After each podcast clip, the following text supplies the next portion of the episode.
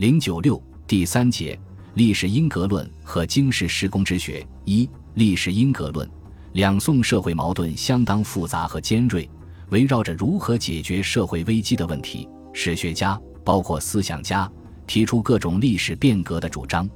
这些主张反映出他们的历史观点，也表现出史学思想对社会的重要作用。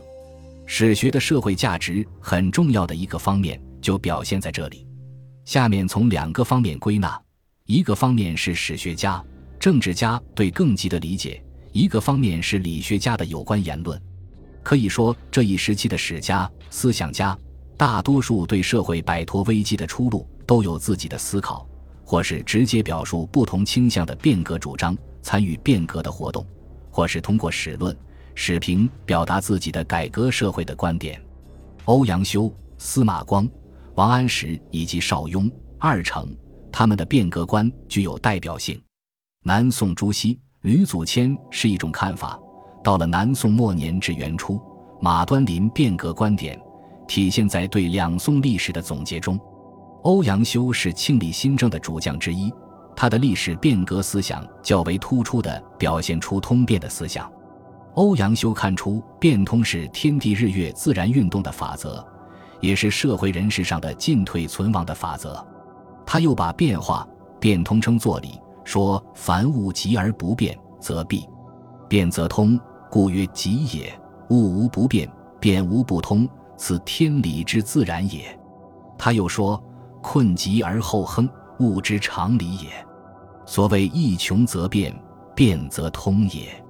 夫物极则反，数极则变，此理之常也。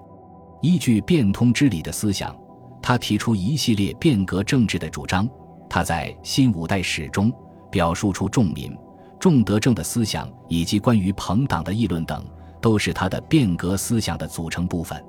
欧阳修以《周礼》不能仅仅看作是他的文献学方面的思想，他以《周礼》更有一层深意，是反对按《周礼》来处理社会问题。他有一段较长的议论，说前两条是从事理出发以《周礼》，其一，它繁琐。不可能行得通。其二，秦汉以来，尽管有因有疾，但大体是行秦制。其三，说明后世按周礼行事，没有一个不以失败而告终。王莽与文周都是企图按周礼变革，结果是莫能兴，以取乱。不幸的是，欧阳修言而有终，王安石重演周礼的一幕。西宁新政的流产，原因是多方面的。如果从王安石的历史观找根源的话，可以清楚地看到一定的史学思想对社会变革的影响。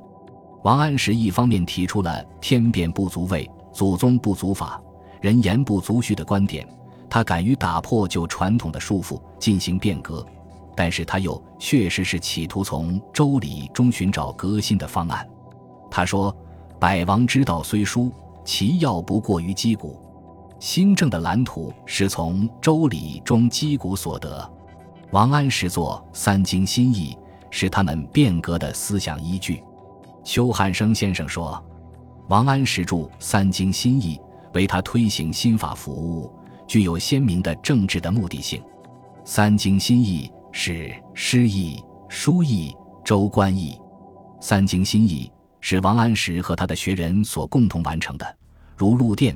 沈继常以及他的儿子王滂等，这部书始修于熙宁初年，成书于熙宁八年。其中《周礼义》是王安石亲自执笔写就的。从跟新法的关系说，《周礼义》最重要。《周礼义》是新法的理论根据，由王安石亲自训诫。关于《周礼义》与新法的关系，朝公武在《郡斋读书志》中也做了说明。三经新义成书是在西宁的末期，但王安石以周官义行新法、青苗法、保甲法、木役法、方田均税法、石易法等都能在周礼中找出它的原型。这一方面是从中找依据，又一方面也是不得已。在当时行新法，没有一种经作旗帜，很难推开。至于蔡京这一伙人搞所谓少数，则是假周礼之名。行苏扩之实，最终导致北宋的灭亡。《周礼义》一书现在有清人的几本。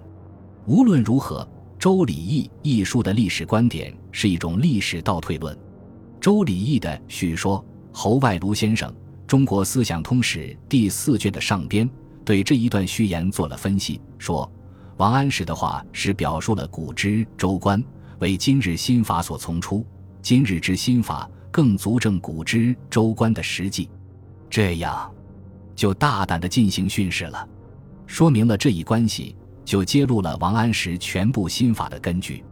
王安石说：“从周代到当今，周代的太平之事的遗迹已经看不见了。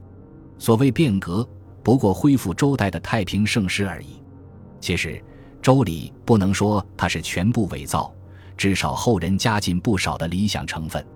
借着旧日的衣冠，说出的是陈旧的思想，却又发动一场革新运动，希望以此改造现实，成为一个崭新世界。”思想体系上的矛盾反映出找不到历史出路的困惑，他们找不到有效的改革措施，所以一场革新运动应当有一新的历史观作为指导。这种历史观在整个改革的进行过程中都显现出它的巨大的力量。变革的历史严正地向后世人展示了这一道理。这里要说明的是。一代大政治家的历史观点也应当作为一代史学思想来进行研究。历史学对社会的作用途径是多方面的，通过历史教育，包含在各种文艺、文学作品中历史知识、历史观点的影响，转化成一种观念、思想，影响人们的行动、行为，这些都能体现出史学的作用。而史家依据自己对历史的理解，参与现实的活动。以及政治家依据一定的历史观点进行的政治治理改革，都明显的看出史学的意义，看出史学思想反映一定的社会现实，又从思想上给社会以巨大的反弹力。